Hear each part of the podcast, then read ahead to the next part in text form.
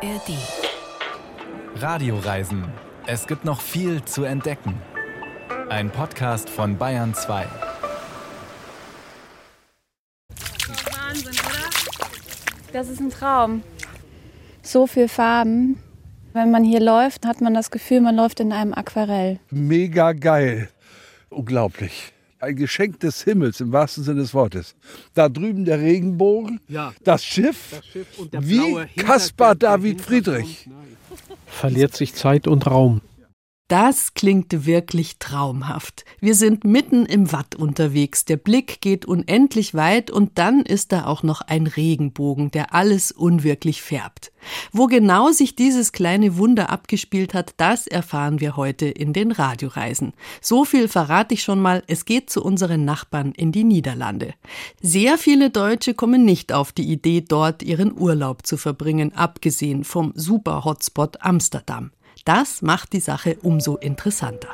Bärbel Wossack ist am Mikrofon und ich verspreche, es gibt viel zu entdecken.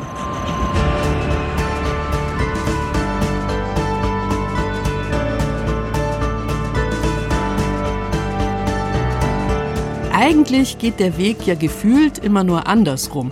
Die reiselustigen Holländer belagern im Winter die Alpen. Man kann gar nicht glauben, dass in einem Land ohne einen einzigen Berg so viele Menschen unbedingt Skifahren wollen. Ganze Alpentäler sind dann fest in holländischer Hand. Und ich plädiere jetzt mal für ein bisschen mehr Nachsicht, wenn ein gelbes Kennzeichen auf kurviger Straße im Schnee nicht recht vorankommen will. Wo sollen Menschen aus einem sehr, sehr flachen Land das auch geübt haben? Sehr, sehr flach, wer das auf die Spitze treiben will, landet konsequenterweise im Watt. Flacher geht es nicht. Da ist dann nicht mal mehr ein Damm und auch keine Welle, denn das Meer ist ja weg bei Ebbe. Die holländische Nordsee ist unterschätzt als Reiseziel. Es wird Zeit, das zu ändern. Claudia Decker war jedenfalls hingerissen von ihrem Ausflug ans Wattenmeer. Ins Watt gehen ist kein Spaziergang. Es ist nichts Alltägliches, nichts für zwischendurch. Ins Watt gehen ist eine Sensation.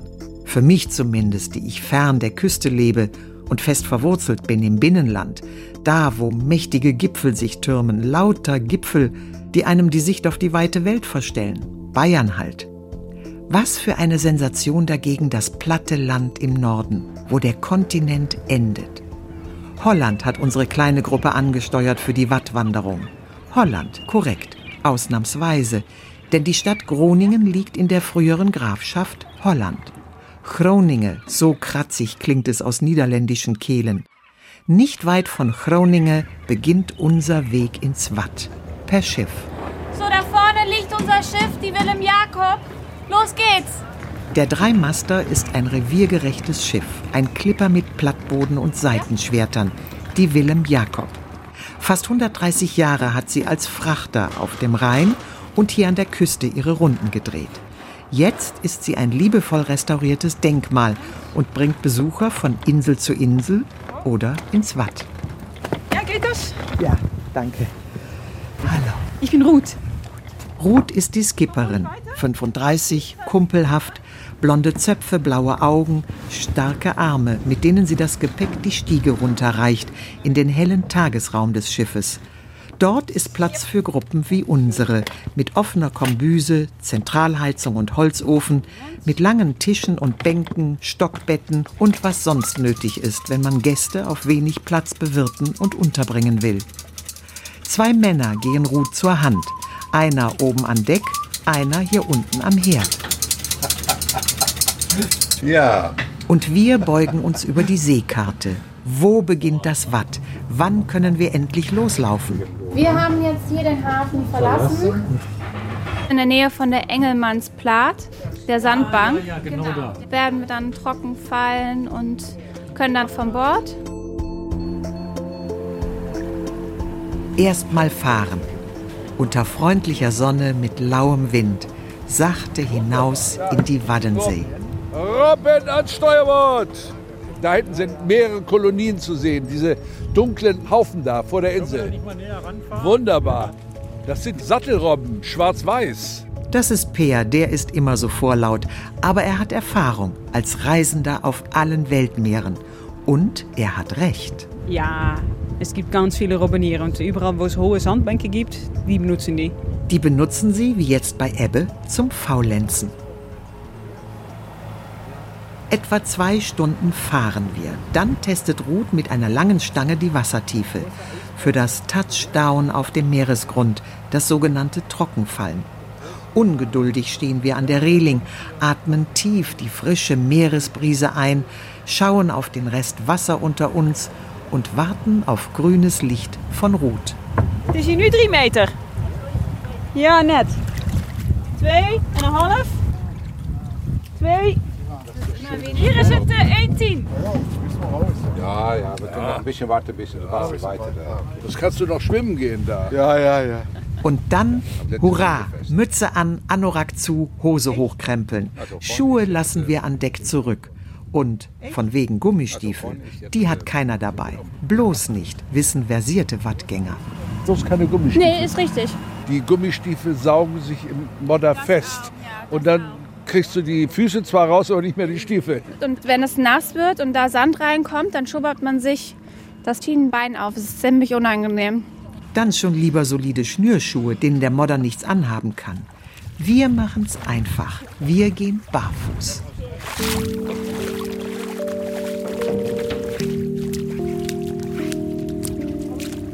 Die ersten Schritte.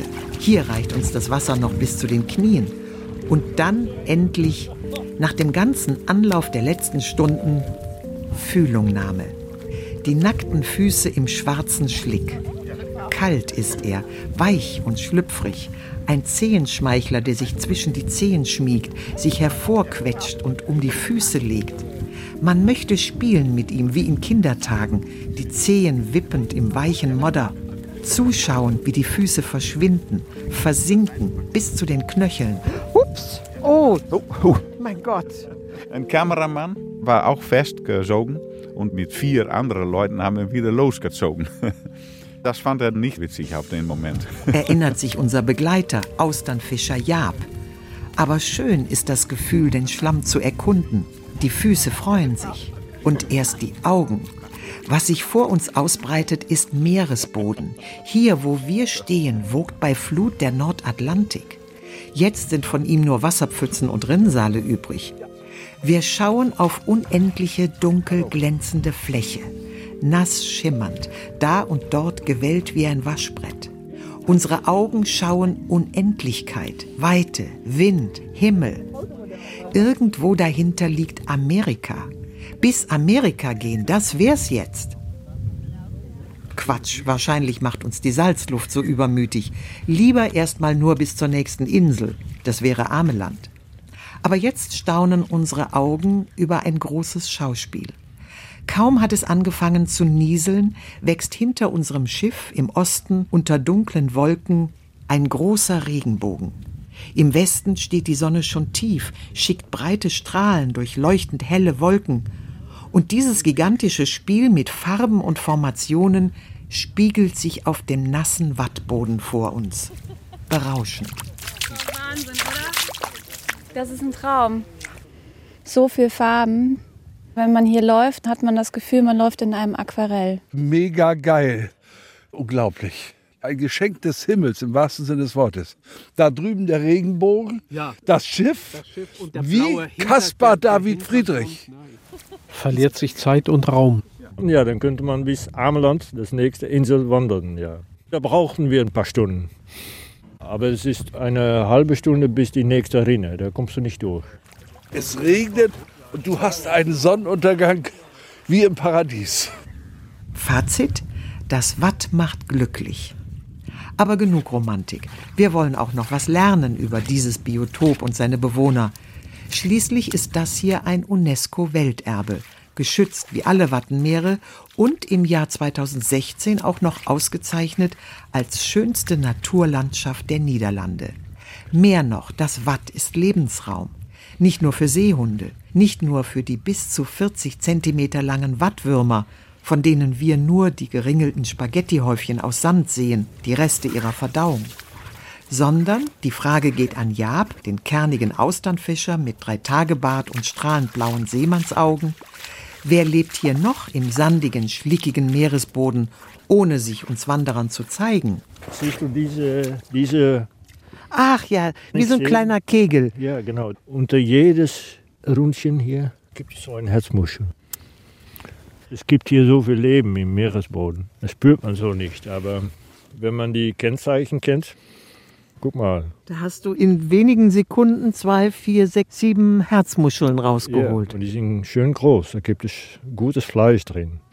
Und hör mal, diese Vögel da, Ringelgänse. Wir sagen Rotthansen wegen ihr Laut. Rott, Rott, Rott, Rott. Gleich nebenan in Sichtweite ist der Nationalpark Lauers Meer, eingedeicht vor fast 50 Jahren. Sein flaches Wasser ist ein paradiesischer Rastplatz, auch für Enten und Wattvögel mit so exotischen Namen wie Säbelschnäbler, Lappentaucher und Sägebacken.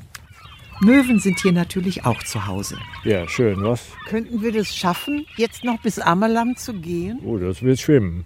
Ja? Ja, Sind wir zu spät dran? Ja, ja. Ich glaube, wir gehen wieder zurück zum Schiff. Ja. Ja, das Abendessen ist fertig. Sehr schade, aber morgen ist auch noch ein Tag. Das Abendessen also lockt uns an den großen Tisch, im jetzt heimelig geheizten Bauch der Willem Jakob, wo Ruth und ihr Koch uns mit einem Buffet überraschen. Ich möchte kurz erzählen, was es alles gibt. Lams, Muscheln, Kokkels. Wie heißt diese? Herzmuscheln. So sehen die aus. Und die anderen sind Miesmuscheln, Garnelen. Und dann haben wir hier Cranberry-Pâté und ein bisschen äh, Kräuterbutter für mit das Brot. Salat von Knollenselderie, ja. Und zwei Tartatins, eine mit Kroten. Rote Beete. Oh, rote Beete. Und eine mit Pumpernickel. Genieß es. Und beim leckeren Essen erfahren wir, dass noch ein spektakuläres Erlebnis auf uns wartet. Jetzt in der Nacht.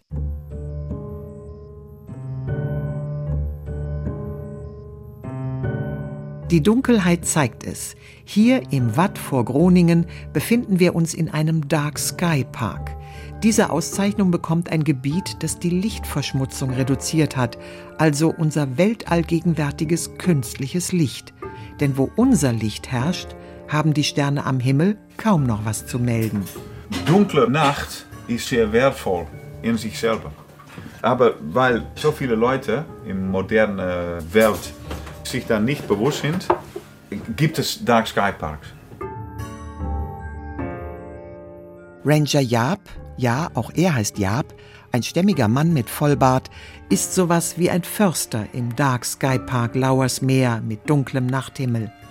In dieser Gegend sorgen die Kommunen zum Beispiel für Lampen, die ihr Licht nicht mehr nach oben in den Himmel schicken. Da kann man in Richtung von so einer Straßenlampe schauen, ohne dass man verblindet wird, weil das Licht geht nur nach unten.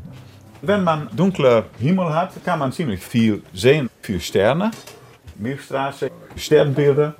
Fallende Sterne gibt es auch, ja, Sternschnuppen. Und das schauen wir uns gleich in Natura an, oben an Deck und recken die Hälse. Oh, eben eine Sternschnuppe. Aber, oh, aber, oh, ja. aber was, was verschmutzt ist? Wir liegen lang auf den Planken. Der Himmel ist leicht bewölkt, aber wir sehen die Milchstraße, den großen und den kleinen Bären, den Polarstern, das Sternbild der Cassiopeia.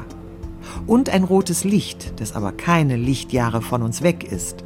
Es stammt von einem Satelliten, der hoch über uns die Erde umkreist, weiß Jaap, der Ranger.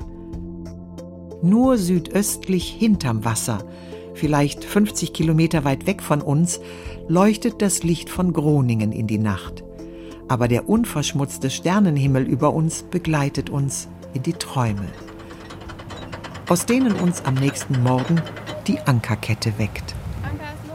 Ja. Scharfer Wind hat die Wolken vertrieben, der Himmel ist blau und der Wind ist kalt. Die Gruppe macht jetzt lieber geschützt hinterm Deich eine Fahrradtour durchs grüne, stille Windmühlenland. So habe ich Henk Dijkstra für mich allein, den Wattführer, der mich heute von Land aus ins Watt führt, über ein paar Salzwiesen. Was sagt er zu dieser Kälte heute? Prachtig. Man kann ungefähr 40 Kilometer weit gucken hier. Das ist schön, um das zu erleben. Ich genieße immer, wenn ich hier bin. Henk, 53 Jahre, stämmig, klein, mit roten Pausbacken, einen Stecken in der Faust, marschiert voran. Das hier wird wirklich eine stramme Wanderung in die Weite, mit festem Schuhwerk und Handschuhen. Der Wind sticht im Gesicht. Mein Vater ist damit begonnen, 1963. Und wir haben einen Wadloopbetrieb. Mein Vater ist nicht mehr da und wir haben das Betrieb übergenommen. 40 Jahre ungefähr. Mit meinem Brüder und meinem Schwager. Damals in den Anfängen des Wattlaufens waren die Gruppen klein. Heute können im Sommer schon mal 150 Leute mit ihm gehen. Aber dann hat er Kollegen dabei. Sie halten die Herde zusammen, damit keiner unbemerkt zurückbleibt. Ein Trieb nach Ameland dauert drei Stunden, ist 12 Kilometer. Und ein Trieb nach Schiermonnikoog dauert ungefähr fünf Stunden. Das ist der langste Trieb, ungefähr 20 Kilometer. Gar nicht so leicht, mit Henk Schritt zu halten. Haut es noch hin bis Ameland? Wenn man jetzt nach Ameland geht, dann wird man ungefähr bis zum Brust. Bis zur Brust Ja. im Wasser? Im Wasser gehen, ja. Das muss man durchqueren. Das sind gute Strecke. Und jetzt ist das Wasser viel zu kalt.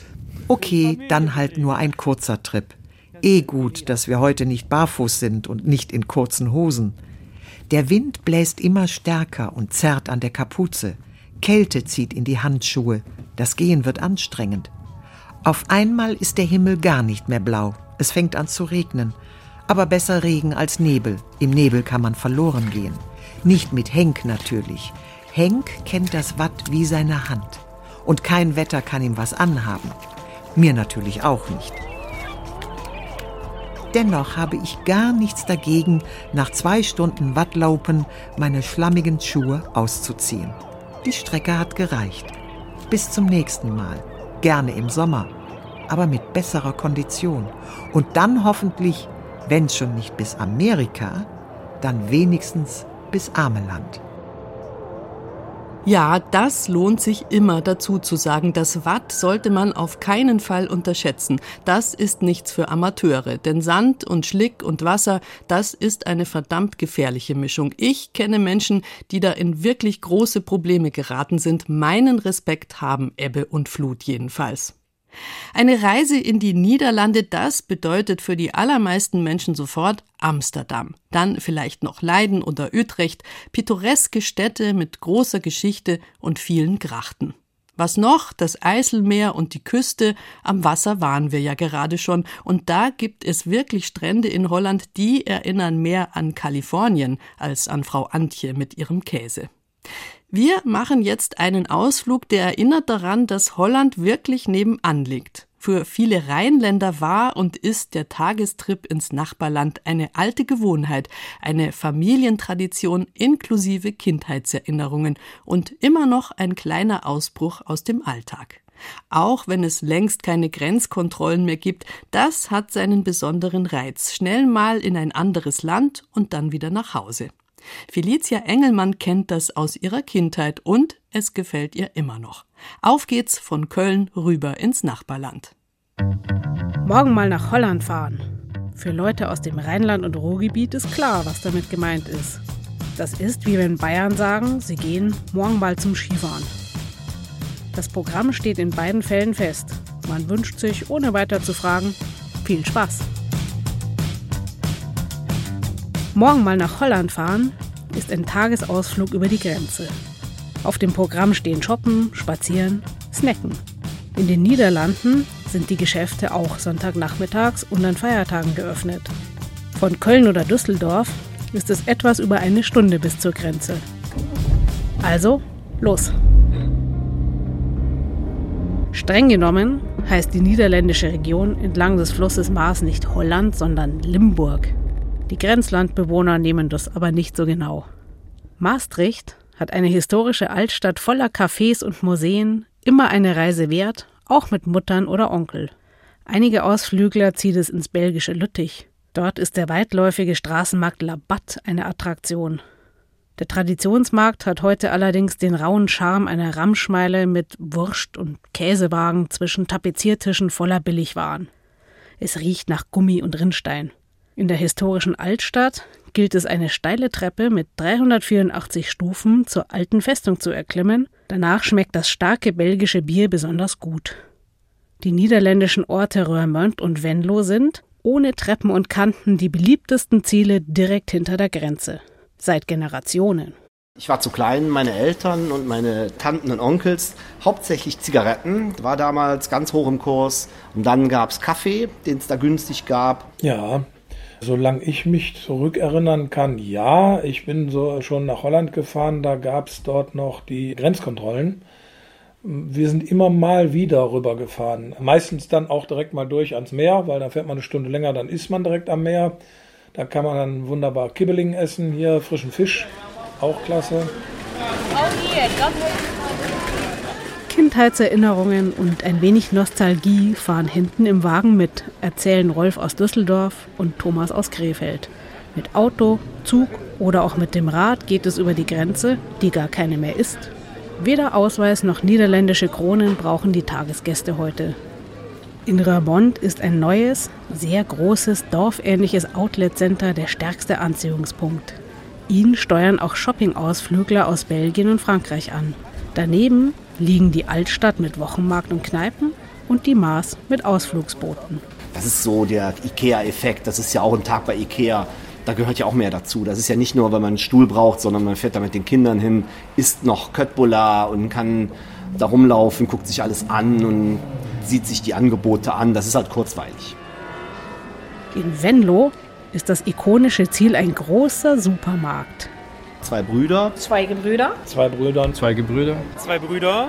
Den Laden kennen wirklich alle. Seit 1961 ist er Ziel von Einkaufstouren und hat sich stets an den deutschen Kunden orientiert. Karl aus München war schon damals dort. Zu Silvester sind wir hingefahren und haben magere Schweinerippchen gekauft. Die gab es nur bei den Gebrüderläden in Holland. Karls Schwester war nach Krefeld gezogen in der Nachkriegszeit eine triste Industriestadt.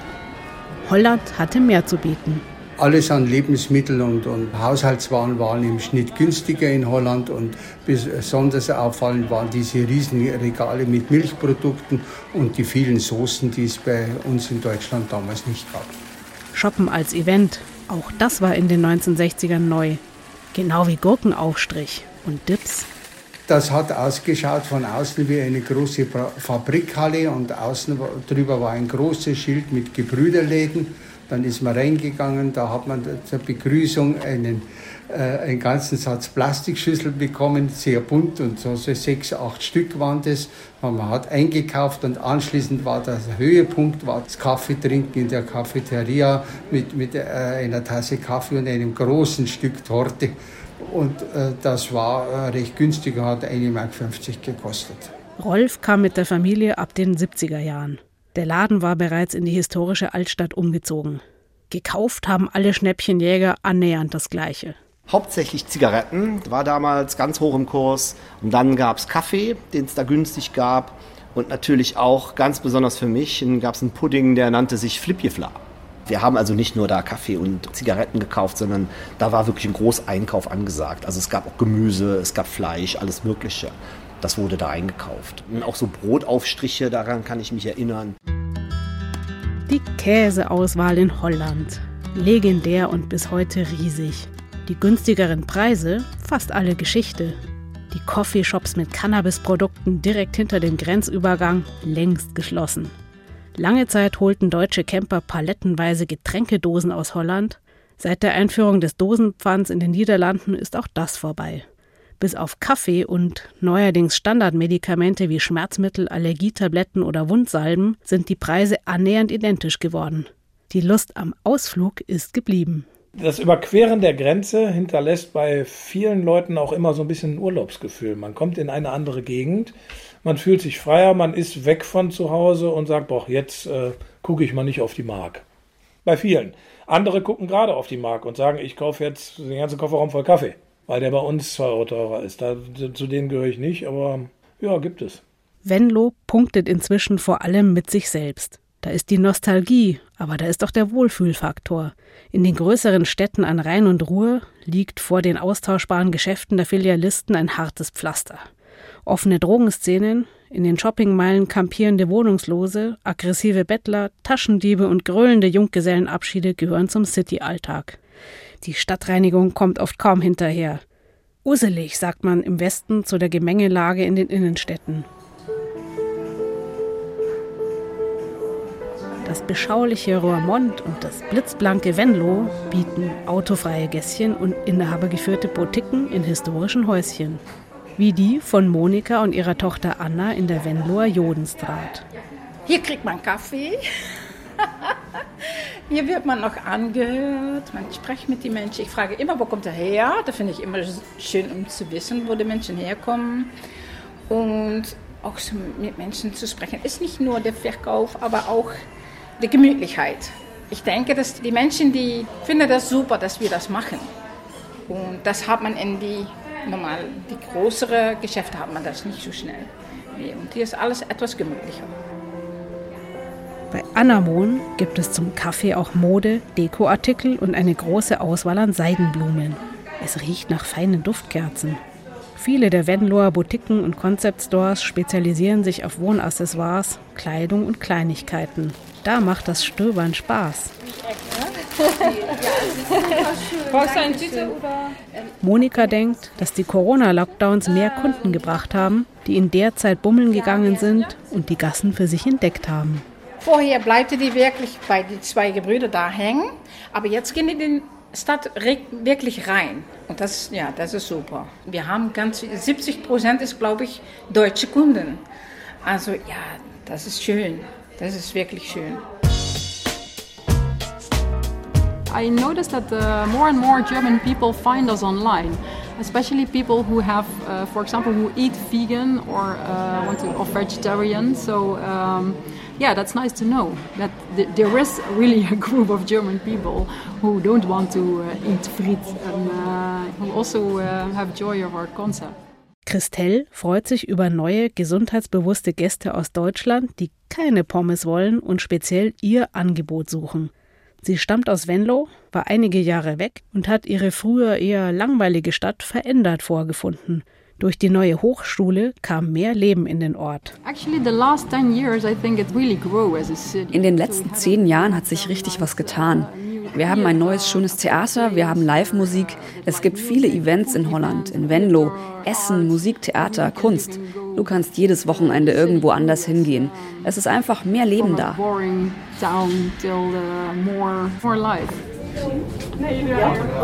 Neues Leben hat auch eine historische Tankstelle in Venlo erhalten.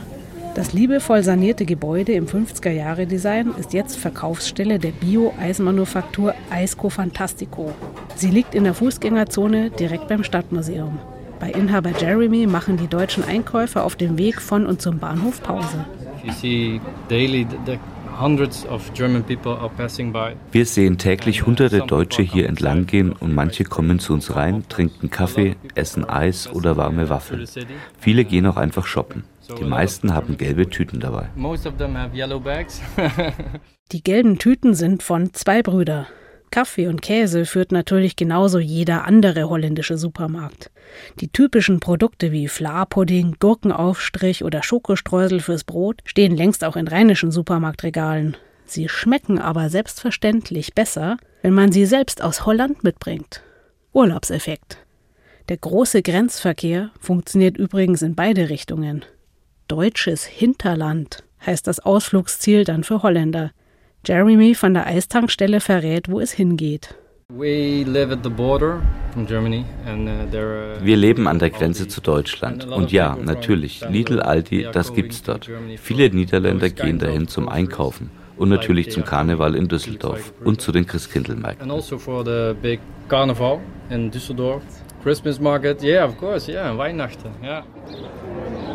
Supermärkte und ein bisschen feiern, das geht auf beiden Seiten gut. Nach einem langen Shoppingtag landet jeder irgendwann auf einem der größeren Altstadtplätze beim Bier und holländischen Snacks wie den Bitterballen, frittierten Fleischbällchen. An der Maas ist ein neuer Boulevard angelegt. Auch hier gibt's Eis und Lokale, dazu einen Yachthafen. Chris aus Düsseldorf liebt seinen Holland-Ausflug. Naja, also ob es ein Kult ist, weiß ich nicht, aber es ist wirklich schön. Man kann in schöner Atmosphäre noch ein Getränk trinken und ein paar Bitterballen essen.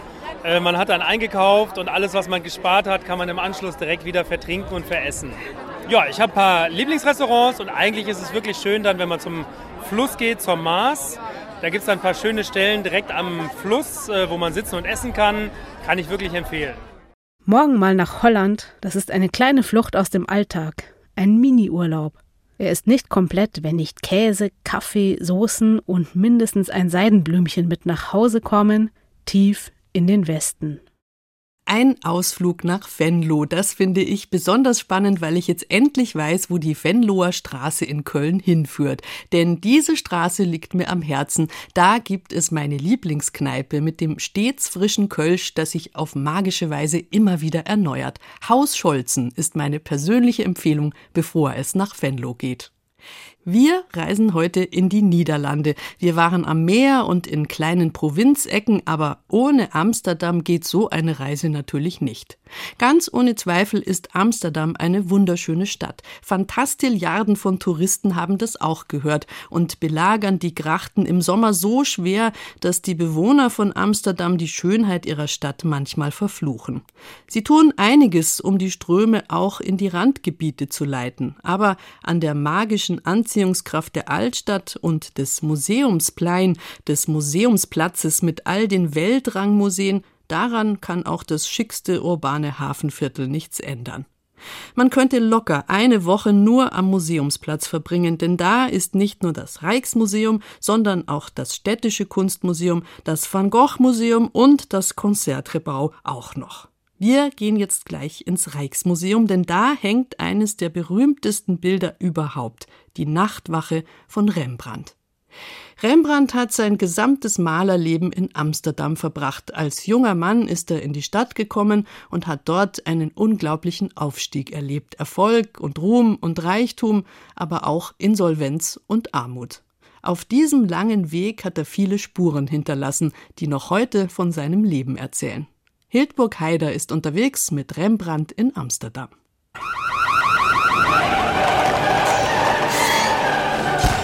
Männer in altertümlicher Tracht, bewaffnet mit Musketen und Lanzen, stürmen ein belebtes Einkaufszentrum.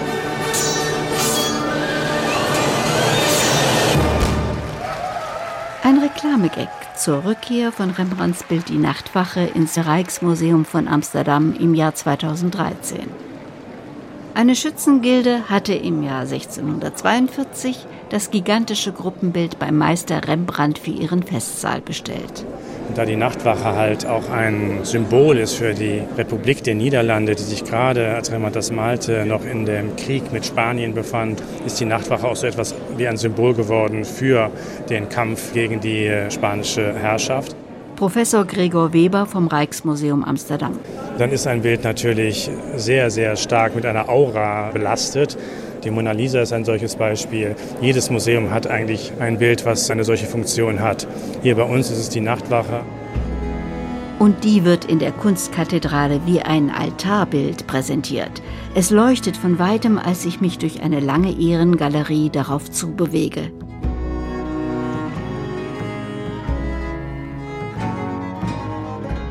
Die Figuren der Amsterdamer Bürgerwehr sind mitten in Bewegung und scheinen aus dem Bild zu treten. Typisch Rembrandt, er inszeniert Menschen wie auf einer Theaterbühne, in Augenhöhe zum Publikum. Wer betrachtet eigentlich wen?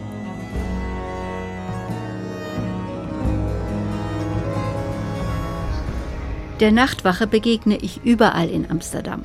An einer Amstelbrücke leuchtet die verschnörkelte Fassade des Duhlen Hotels. Über dem Eingang sind zwei der wackeren Schützen postiert. Drinnen im Festsaal der Schützengilde hing einst das prominente Bild. Sie können in Ihrem Bett liegen und dann wissen Sie, also zehn Meter davon hat die Nachtwache gehangen. 1715 kamen diese ganzen Stücke in das Rathaus von Amsterdam. Leider passte die Nachtwache nicht so ganz da hinein. Sie kam zwischen zwei Türen zu hängen und deswegen hat man sie links und rechts etwas beschnitten. Das war sozusagen einer der Schicksalsschläge für die Nachtwache, dass sie also tatsächlich etwas eingekürzt worden ist. Zu Rembrandts Zeiten war das stattliche Rathaus das größte profane Gebäude der Welt. Der Maler hat hier Bankrott angemeldet, als er den Kredit für sein Wohnhaus nicht mehr bedienen konnte. Mit der Fremdenführerin Ella Totz stehe ich vor dem Eingang neben einer mächtigen gusseisernen Laterne. Sie trägt eine goldene Königskrone. Denn aus dem Rathaus wurde ein Museum mit königlicher Residenz. Wenn es Gäste gibt von unserer königlichen Familie, die schlafen manchmal hier. Nelson Mandela zum Beispiel hat einmal hier geschlafen, da oben an die linke Seite. Auf meinem Stadtplan sind die Stationen von Rembrandts Leben und Wirken eingezeichnet. 16 Gebäude, Brücken und Straßen, vom Rijksmuseum bis zum Sterbehaus an der Rosengracht. Zu Rembrandts Lebzeiten entstand das typische Stadtbild mit dem Spinnennetz an Wasserwegen, den malerischen Grachten. Am Rande der Altstadt liegt Rembrandts Wohnhaus in der Sint-Antonis-Breestraat.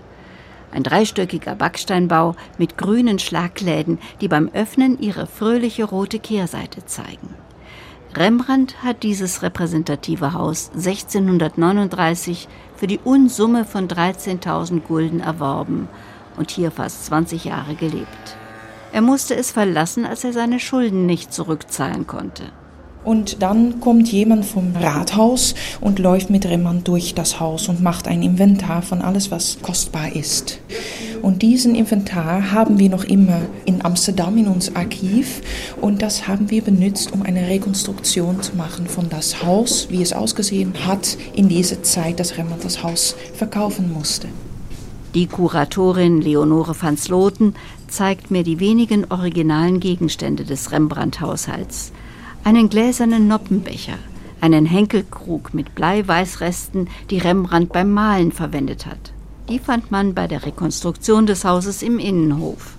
Denn dort war die Senkgrube für Abfälle aus Küche und Klo. Da kam so einiges zusammen. Denn in dem Haus lebten neben dem Maler und seiner Frau Saskia auch Sohn Titus und vier seiner Schüler. Zum Innenhof öffnet sich auch das Fenster der riesigen Küche. Man hat auf dem Boden gekocht. Dort hatte man Kohlen und Feuer und dort konnte man ganz einfach in den Topf schauen. Das war auch wichtig.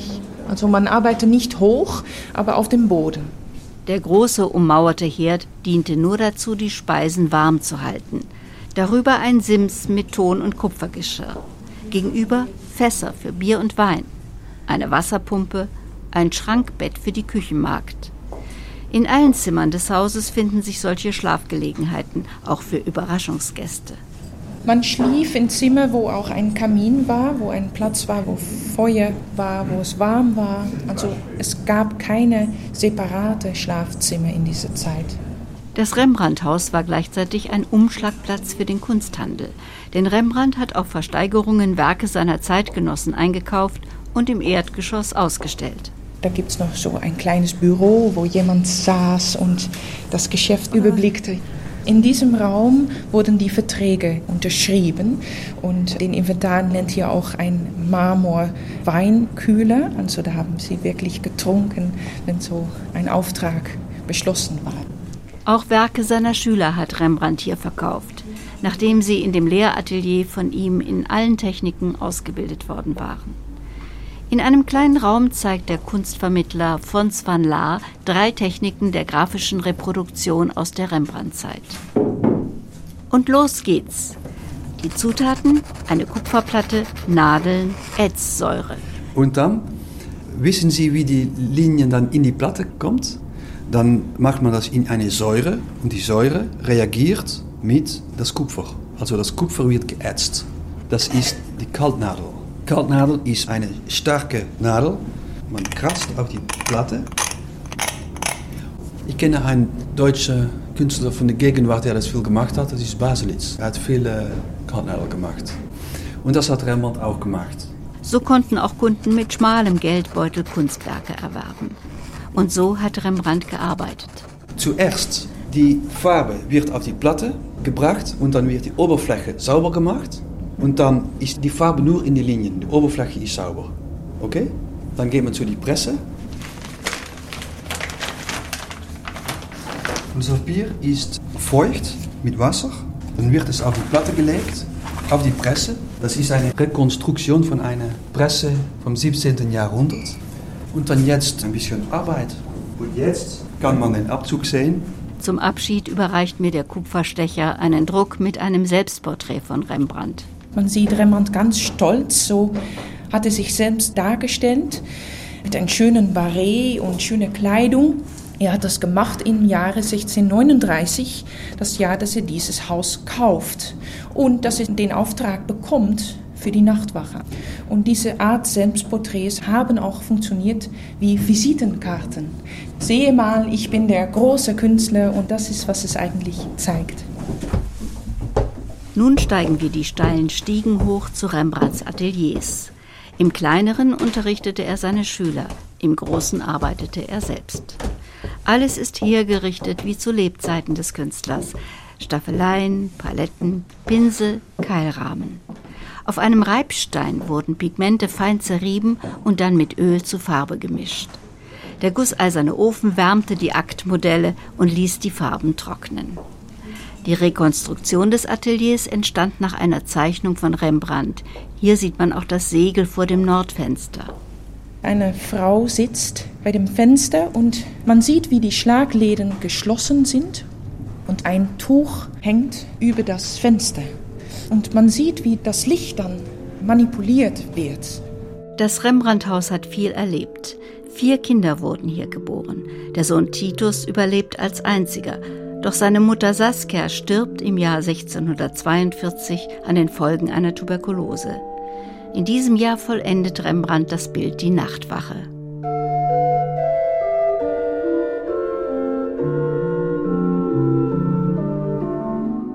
Nicht weit vom Wohnhaus der Rembrandts liegt die Oude Kerk, das älteste Gebäude Amsterdams.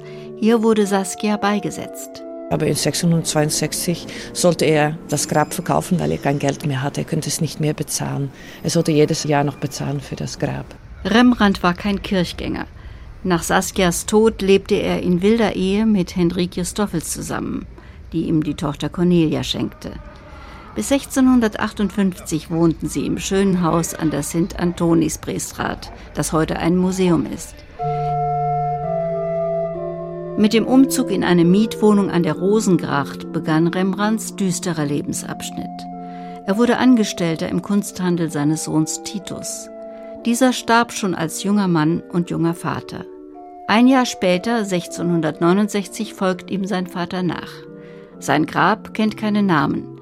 Er wurde anonym in der Westerkerk bestattet. In Rembrandts letztem Wohnhaus ist heute eine Tattoo-Werkstatt untergebracht. Auch eine Möglichkeit, sich grafisch auszudrücken. Was bleibt, ist die Nachtwache im Rijksmuseum. Pilgerstätte für Millionen Besucher, aber auch Anziehungspunkt für Psychopathen, die das Kunstwerk immer wieder durch Attentate beschädigen. Für mich ist am meisten interessant, dass es eigentlich ja nicht um Rembrandt geht bei solchen Attentaten. Es geht darum, dass ein berühmtes Stück, was jeder kennt, zum Anlass genommen wird, um irgendeine Botschaft zu vermitteln. Sei es, dass jemand unglücklich ist oder sei es, dass jemand glaubt, vielleicht weil er schizophren, paranoid ist, damit eben auch die nötige Aufmerksamkeit zu bekommen. Das heißt, es geht gar nicht um die Nachtwache. Man könnte genauso gut den Eiffelturm ansägen. Das geht eigentlich darum, dass etwas sehr Bekanntes, was viele Leute schätzen, in die Schlagzeilen kommt und damit man selbst. Wer in Tuchfühlung gehen will mit Rembrandts Helden, kann sich einen Ausschnittbogen kaufen und selbst eine Nachtwache basteln. Oder er besucht den Rembrandtplan. Dort umringen seit 2012 in Lebensgröße die Schützen in Bronze ihren Schöpfer Rembrandt und lassen sich an die Nase fassen. Unsterblich, unverwüstlich. Rembrandt und die Werke der niederländischen Maler aus dem sogenannten Goldenen Zeitalter, die hängen vornehmlich im Rijksmuseum. Das Goldene Zeitalter, das war die Epoche, als die Niederländer mit ihren Schiffen die Hälfte des Welthandels abgewickelt haben. Das war der Anfang der Globalisierung und der holländischen Weltoffenheit. Und schon sind wir wieder zu Hause. Amsterdam, die Niederlande, das ist nicht wirklich weit weg und unbedingt eine Reise wert. Auch kulinarisch kommt man durch. Was meinen Geschmack angeht, liegt das vor allem an den ehemaligen holländischen Kolonien, insbesondere an Indonesien. Die verbreitete Freude am Frittieren von allem Denkbaren, die überlasse ich persönlich lieber unseren Nachbarn. Wobei die frittierte Hackfleischwurst, Frikondel, mit ganz viel indonesisch inspirierter Erdnusssoße geht das schon wieder.